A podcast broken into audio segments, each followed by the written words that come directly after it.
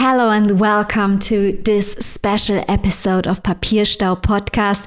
Today I'm talking to the wonderful Frank Wynne, the first literary translator to be named jury president of the International Booker Prize. We've been following Frank's career for years by now. He translates podcast favorites like Michel Houellebecq and Virginie Despentes, for instance.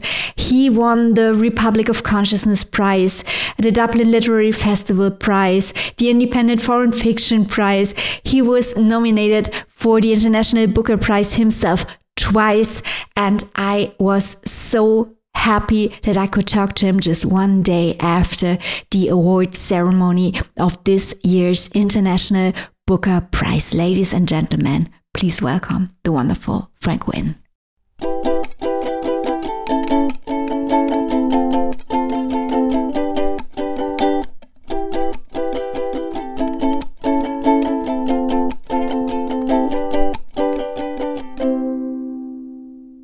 Frank, so good to talk to you. Thanks for being with us. It was such a fantastic night last night. I was with you via YouTube. I was seeing everything and I was so, so happy with the nominees and with everybody there. How did you experience the award ceremony?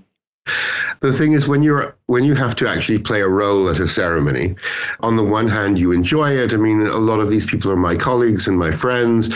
Also, this was the first time for me to meet many of the shortlisted authors and indeed many of the shortlisted translators.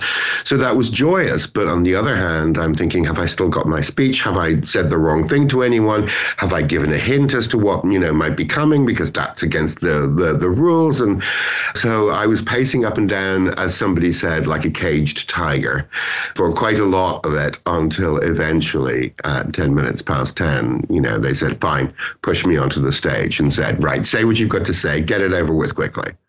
But it was, uh, I was amazed by how thrilled and elated everybody was when the announcement was made. Awards are a very artificial thing. You set up an award and you say these are the rules. But I mean there are no obvious rules. They you could have any rules. So this this is for fiction in translation that was published within a specified period in either the UK or Ireland. But there are others that are for, you know, both fiction and translation and fiction in English, like the Dublin Literary Award. And what you hope is that you are focusing on books, that you are bringing people together around a core of books that is the shortlist, and then eventually around the winner. The last thing that you want is for someone to feel upset or angry or uh, or dismissed by, by by by what you've chosen. Because choosing between books is not like you know choosing a washing machine. It's not even like choosing you know people say it's like comparing apples and oranges. It's not. It's like comparing apples and washing machines. Uh, because the books on the short list are so extraordinarily different. I mean, there is a great epic sweep to to Sand, but there is also a great epic sweep to the books of Jacob. On the other hand, Elena Knows and A New Name are both very intimate, very quiet books. But again, even in, in, in, what they are doing, a new name is is lives in its language, in this extraordinary river of language, and circles round and round on itself. Whereas Elena moves gently forward, I mean, painfully forward, because it's an extraordinary exploration of, of, of illness, of disability, of trying to cope. So when you're comparing these and when you're saying, you know, this is our winner, all you're really saying is, this is the book I want to go out and press into people's hands and say, read this, read this now, then read the other five. What's so special about the Booker, the international one, but also the Booker for the English speaking world is that it brings people together. I know no other award that fosters so many reading groups around the world. So many people come together to discuss the lists. That's also how I started reading the Booker lists because I got to know people on Goodreads and via the internet that uh, came together to, to read and discuss fiction from all over the world. And it's really fascinating. And here uh, in my state, in Germany, we were especially rooting for uh, Jon Fosse because his translator is from our capital, from my hometown. And uh, we had an interview just recently with him discussing the heptalogy, how it is called in a German translation. So it's great that there are also teams, but in a playful way, because everything is just so fascinating and so so different. But of course, now I have to ask you, why did Gitanjali Shree and Daisy Rockwell in the end win with Tomb of Sand? I don't know if you can pinpoint things as easily as that. We were captivated by the sheer energy and enthusiasm and the linguistic extravagance of what Gitanjali was doing, but also by what Daisy was doing. I mean, you don't have to be a translator to understand how difficult this must have been, simply because so much of it is about the sound of words and about wordplay and about humor and irony. And all of these are the things that, whether or not you're a translator, you realize you know, Google Translate does not do these things. It can't tell a joke. It doesn't understand compassion. It doesn't understand irony. So there was this enormous epic sweep of a novel that is also very quiet. It is about an 80 year old woman who is grieving for, you know, much of the first third of the book, who is brought back into the world by meeting a, a hijra, a Rosie Bua, and suddenly becomes like a little girl again. And, and she and her daughter exchange roles effectively. Her her daughter, who always thought she was wonderful and independent, that she herself was, she was young, she was independent, she had a job, etc., is now worrying about her mother because her mother is going out and doing things and disappearing for days on end. And then it also takes in what is called the literature of partition. So it is part of the literature that explores what happened when what had been uh, the British Raj in India created two separate states at midnight and Pakistan and, and India as separate states came into being, which left many, many people divorced from where they grew up or where their families grew up because this was now a different country. So it was that. It was all of those things coming together. But it was very, very closely argued. And actually, at the end, it was a very, very close race. I mean, right up to the to the last moment but we all we overwhelmingly came down around um, Tomb of Sand as I mean for, for as much for its exuberance, for its playfulness, for its joy despite the many sad and, and terrible things that, that it talks about. It was on the one hand very serious but also very playful and very life affirming. I felt like this is very much a book, and I think it was also discussed last night that this is very much a book about borders and my different borders, like between states and genders and religions. And um, I don't know whether you know that, but for us in continental Europe, it's not that easy to get a copy. It was really hard to get a copy of the book because of Brexit, because Tilted Axis cannot ship to continental Europe. So I thought it's really crazy to have this winner from India that talks about borders, and we in continental Europe cannot get a copy from the publisher, although you're just like, we can see England from our continent. Yeah, exactly. No, I mean, small publishers in particular, the, the independent publishers who are enormously to be praised for their championing of, of literature and translation in the past 10, 15 years, have been very badly hit by Brexit because suddenly there are barriers to sending not just individual books, but even if you want to send a you know a, a box of books to to to a bookstore, the amount of paperwork you need to fill in, and of course these are very small publishers. They most of them have you know a handful of people working there, so it become as you say. I mean, just as Gitanjali is talking about you know crossing borders and breaking borders and not allowing walls to stop in your stand in your way, Britain thought I don't know, let's have a big wall and a big border, and and and, and this will make us more free. I mean, thankfully, I'm Irish. This does not really affect me. But for people here, I think it was such a self destructive thing to have done and based on a complete misunderstanding of what of what Europe is. But for many, many years they had been told, you know, that, that Europe was the problem. In Ireland, everybody has always known exactly how much the European Union has done for us and what the membership has, has done for us. Farm in terms of farming, in terms of infrastructure, in terms of accessibility of education and um, so on and so forth. In Britain, for many years, the right wing press and, and the Conservative Party have never talked about any of the advantages. They have always gone on about the bureaucracy. They have always gone on about, you know, how, how much more difficult it is. It's simply not true. And sadly, of course, they're discovering that now. Let's move on to something happier. I'd like you to talk about your experience or the comparison between being the jury president. I think you were also the first translator to be the uh, jury president, uh, and being a nominee because you've been nominated twice. Once for Vernon Subutex, a book that is very dear to my heart. How did it feel in comparison to be nominated and to to judge? Well, it's it's very interesting because when you were so in 2018, I had two books longlisted. One from Spanish by Javier Cercas called The Impostor, the other, the first volume of Vernon Subutex um, by Virginie Despentes, and the the Virginie Despentes uh, made it to the shortlist. And so you're extraordinarily excited. I was spending the winter in South Africa, so you know my publisher would phone me and say it's on the long list, it's on the long list, and I went, oh good, that's good. And you've got another book on the long list because they were both from the same publisher. And then you're thinking, yeah, but it probably won't make the shortlist, you know. Um, and then it's on the shortlist. Which one? Which one? Oh, this one. Okay, fine. Good, good, good. I'm, I'm very happy. So, but of course, when you're not on a jury, you're constantly imagining what the jury are thinking.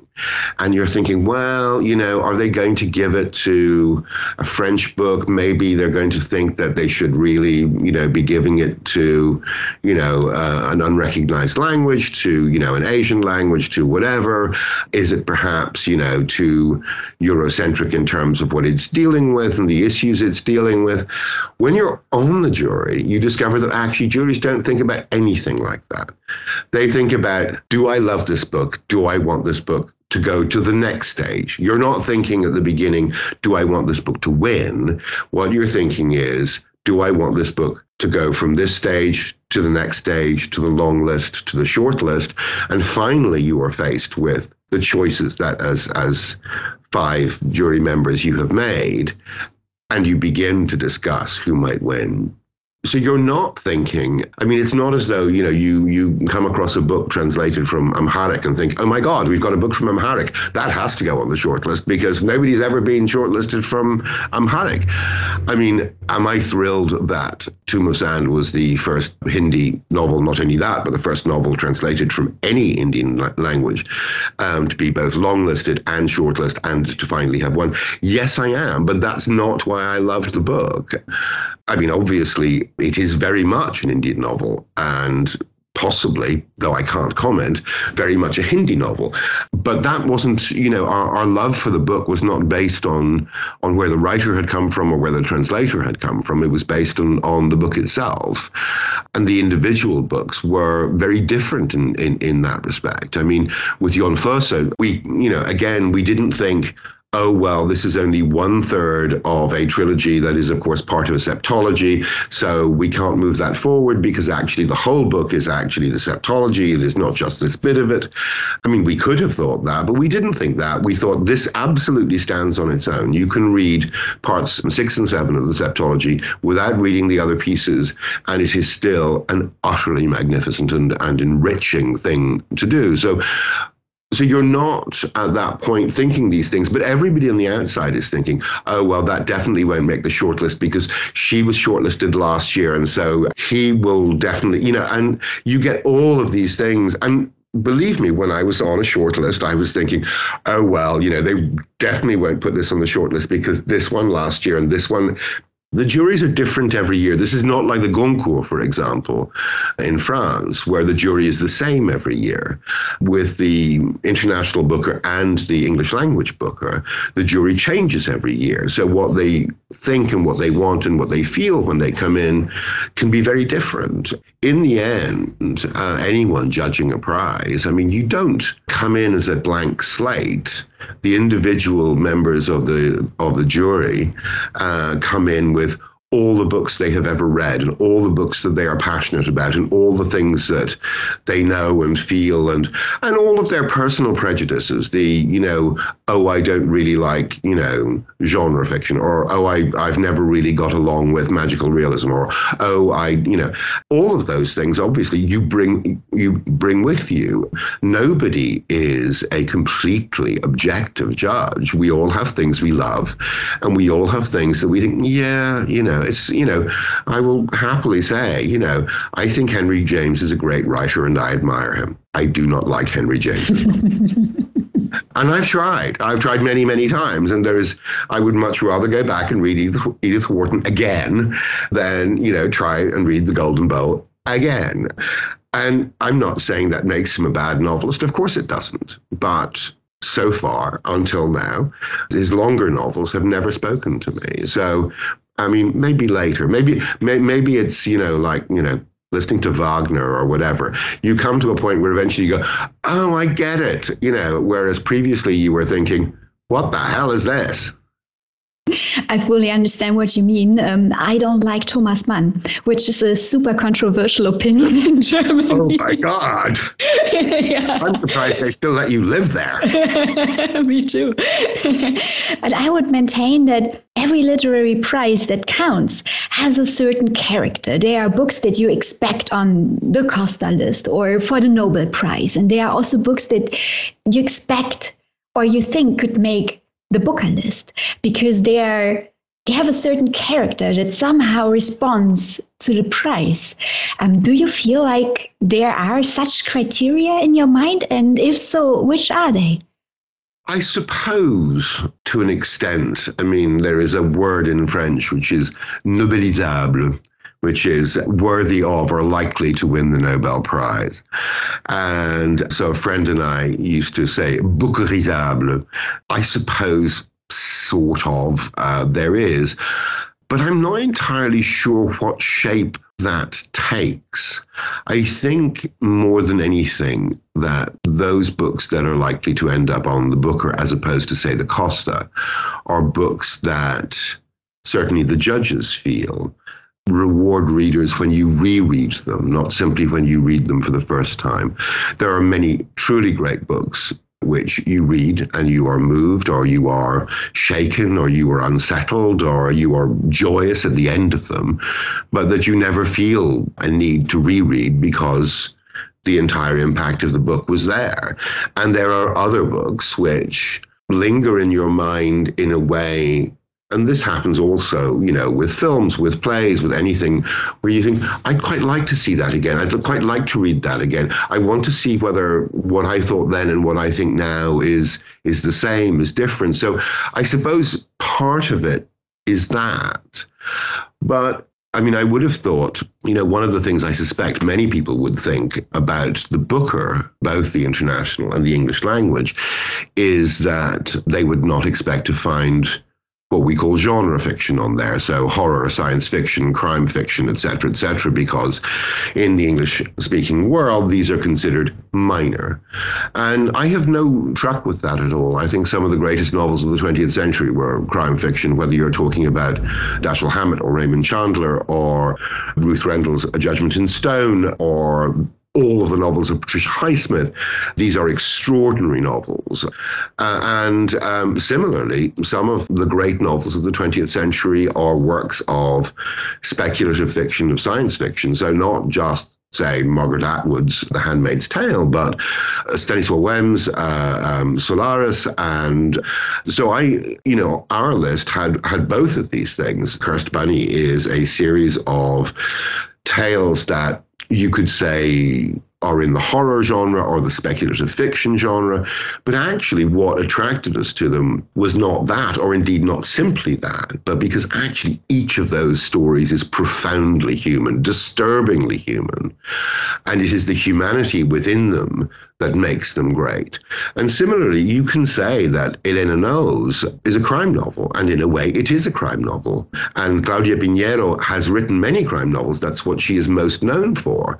But again, what is extraordinary about Elena Knows is the story itself, the character of Elena, this is spending a single day with someone who finds it difficult, you know, to walk from one end of a room to another as she explores her own debility, but also her grief at her daughter, daughter's death. In some ways, her investigation is a way of her making sense of her own grief. But superficially, if you look at it, then yes, it's just a crime novel. But I don't, you know, I don't think there's such a thing as, it. I mean, there are great crime novels and there are, you know, mediocre crime novels, just as there are great literary novels and literary novels where you think, nah, you're trying too hard. I know that the whole deliberation of the jury is, is, super secret and has to be, of course. But can you tell us a little bit of the dynamics in the room? I mean, you said a couple of things before about that, but I think that it's very difficult to come together here just because those novels, they were all so different. And uh, let me mention that in many years, the selection the judges make for the long list and the short list are super controversial, but not in this year. The readers that I saw on the internet overwhelmingly complimented the judges for the selection they made. So, how did this jury operate? I think once you have built a jury, it then functions like an organism in its own right. And until you are in a room for the first time as you're getting to know each other. I mean, I knew many of these people through their work or through uh, Jeremy was certainly was the only one I had ever spoken to, but I'd never met him. Our choices were about who they were, how passionate they were about literature. And I think the organism can function in many ways. You know, I think there will probably always be juries where actually there are certain people. I was I was on a previous jury where, you know, at least one of the members of the jury was, you know, very um, didactic about the sort of books he was looking for, and he could be very dismissive about books that he didn't think had embraced or surpassed modernism and so on and so forth.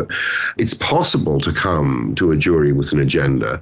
I was thrilled when we got together to discover that actually by no means did we agree on everything, but we listened to each other and we were respectful, but also they were they were funny and they were passionate and they were not afraid to say this doesn't work for me. Um, you know, I mean, I can see what you can see in it, but it, it really doesn't do anything for me. So I think the backbone of a jury is respecting the opinions of others it's frequently said, uh, particularly of men, that when in conversation, men are not re- really listening to you. What they're really doing is thinking about what they're going to say next. And I think uh, that would be fatal in a jury. In discussions in a jury, you have to be open and you have to be open to changing your mind and you have to be open to having your mind changed by, by how persuasive someone else's argument um, is. The process is a very long one. And we lost a lot of books along the way that we loved. And in moving from long list to short list, we lost books that we genuinely loved, but you cannot make the short list any longer than it is. And so losing books that you're enormously attached to is a necessary part of that project. That becomes most intense, obviously, when you come to discussing the shortlisted books. Here is the core of books on which you know, I mean, a long list is usually long enough that it can fit everybody's favorite book on it, plus all the books on which most people agree. Once you get to the short list, then everybody is losing something. And when you get to the winner, then you need to accept that only one of these books can win even if you think that all of them would be worthy of winning. So, I mean, you have a point system that you use and you vote, and then you talk a little bit more, and then you vote again. And uh, I mean, it, it is very much like a jury in a uh, in a trial. You know, you go in, you do a vote on on, and then you discuss further. And some people will change their minds one way, but some people will change their minds the other way. And the important thing is that while you're there, nothing is off limits. You should not feel, oh, maybe I shouldn't say this because, you know, obviously this person really loves this book. You have to say precisely what it is that you feel. But as I said, you're both aware and not aware of the artificial nature of, of what a jury, of, of what a prize is. Because, you know, to say that Tomb of Sand is a better book than a new name or Elena knows or the books of Jacob or whatever doesn't really make any sense. You cannot compare these things. You, you can't put them on a, on a weighing scales. You are working towards a consensus of from among these books that we all love, which is the one that we want everyone to go out and champion, and that is based on our passion for those books. So it's it's it's an odd process, but it's actually, I mean, I was incredibly fortunate with my jury, and I couldn't have known that before we first met. You know, I we could have all gone in there and we could have all discovered that, you know, X thought Y was, you know, a poser and Y thought Z was, you know, um, too middle brow and whatever. And um, but we didn't. And what has been utterly joyous about this has been making four new, very close friends because we have spent an awful lot of time talking and discovering by talking to each other not only what they think about literature and, and writing and translation and so forth, but also what we think, because as we express ourselves and as we go through the process, we find ourselves understanding what our own tastes are and what has shaped them and, and how. I think a great accomplishment of the International Booker is to point out what books exist in other parts of the world. I would have never, I would never have read uh, Tomb of Sand or Phenotypes, which I really enjoyed. That, mm-hmm. that is the book I was sad to lose when it mm-hmm. came to the shortlist. But isn't it extremely difficult to choose from? I, I think the most difficult step for the judges is to find the long list, isn't it? Because how do you pick from such an insane variety of places and people and stories? Well, tragically, unlike Germany, where 23% of books are in translation, in England it is closer to 4.5%. And that's up from 3% about 20 years ago. So there is no quota for the international booker. So every book by a living author with a living translator published in that period was sent to us. And because we published so few books in translation, that was 137 books. Two of those dropped out. One was ineligible to be published in the wrong year, and the other was withdrawn by the publisher because generally books are submitted in proof uh, before they're actually published. And so they felt, the publisher felt that the translation had changed so much during the work on editing and so forth that they would hold it back, publish it next year, and submit it for the following year. So uh, we ended up reading 135 books, but that is almost everything published by a living author, by a living translated by a living translator in the UK and Ireland in a year. So that choice is made for us. The problem of getting from there to the long list is a very difficult one because um, you have all of these novels from a wide variety of, I can't remember how many languages now there were, but certainly more than 30, I think 27 or 30 languages, and from a very wide uh, variety of countries. There was literature from Tamil, from Arabic, from Uzbek, from Kazakh, from Welsh, from Macedonian Greek, but our role while we're reading is to judge these books as works in their own right in English. It would be invidious of me as a translator or of Jeremy as a translator, or indeed of Viv, who reads in a, a number of languages, to say, oh, well, I read this in the original, or I've compared this to the original, and I don't like, you know, whatever because we cannot do that for all of these books because there isn't any of us who would have the necessary 30 odd languages. Even the late, great George Steiner would have had a problem with that. So you treat them as the works that they are in English, their their own artwork, which as it's published in English. And in the early stages, because you were reading between 25 and 35 books a month, there are books where you immediately know, I need this to move forward. I'm captivated by it. I love the voice. I like what's happening here. I need more time to think. Therefore, I need to read it again. And there are other books where you think, I mean, because of the nature of uh, what publishers will submit, there will be books where you think, well, it's quite a nice book, but I'm not sure it's kind of the right book for this kind of prize. And there will be books, though very, very few, where you think, I'm not sure this is good enough. But there are surprisingly few of those. So coming originally to the long list is a difficult process because, as you say, so many literatures, so many cultures, many of which we will never have read anything from before. And even once you have then established a long list, you then need to look at your long list again, reread the books that were on there, and think, does this hold up to a second reading? Do I still feel as strongly about it as I felt the first time? Do I feel I got more out of it? Do I think it was more enriching? And I think all of the books that made the shortlist and many of those that were left on the long list that didn't make it across do and would benefit because each time you read them, you find something new, you find a new aspect, you uh, you understand a little more. And this is true of, you know, many of the books on, on the long list that didn't move through, including Phenotypes, including Happy Stories Mostly, including David Grossman's More Than I Love My Life. I mean, it's difficult. And in the end, um, you are working both with your heart and your head.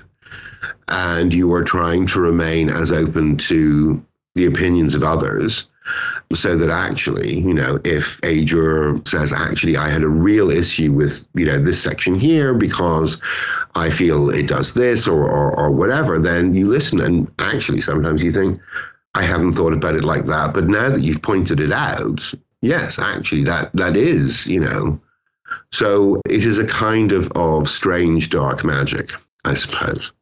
That was a great international Booker year. So thank you so much for your work.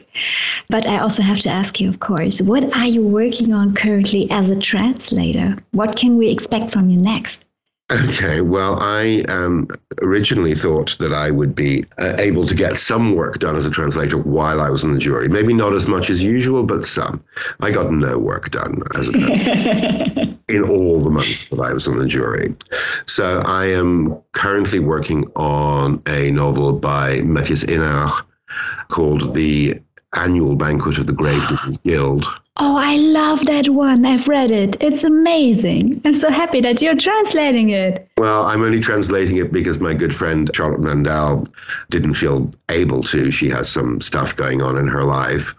So that is something I'm very much enjoying. You know, it starts off very simply and then suddenly you're in this strange Rabelaisian world. And so I've been reading lots and lots of translations of Rabelais in English, including, you know, very, very early, you know, 16th century, 15th century translations of Rabelais to see what, you know, what people uh, used at the time.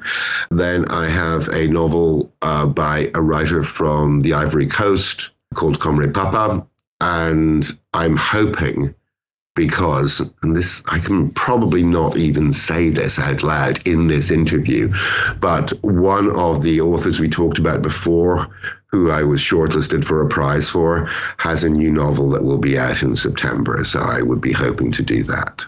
Okay, I'm excited to read all that. Oh, I'm now I'm so happy that you're translating this in our. I was also in contact with the German translators and talked to them, and they also said they had so much fun translating it because it has so it goes in so many directions and it's so overflowing language wise. Yeah, yeah, fantastic. Yeah. Thank you so much for your time. That was great, and um, I'm looking forward to reading your next translations.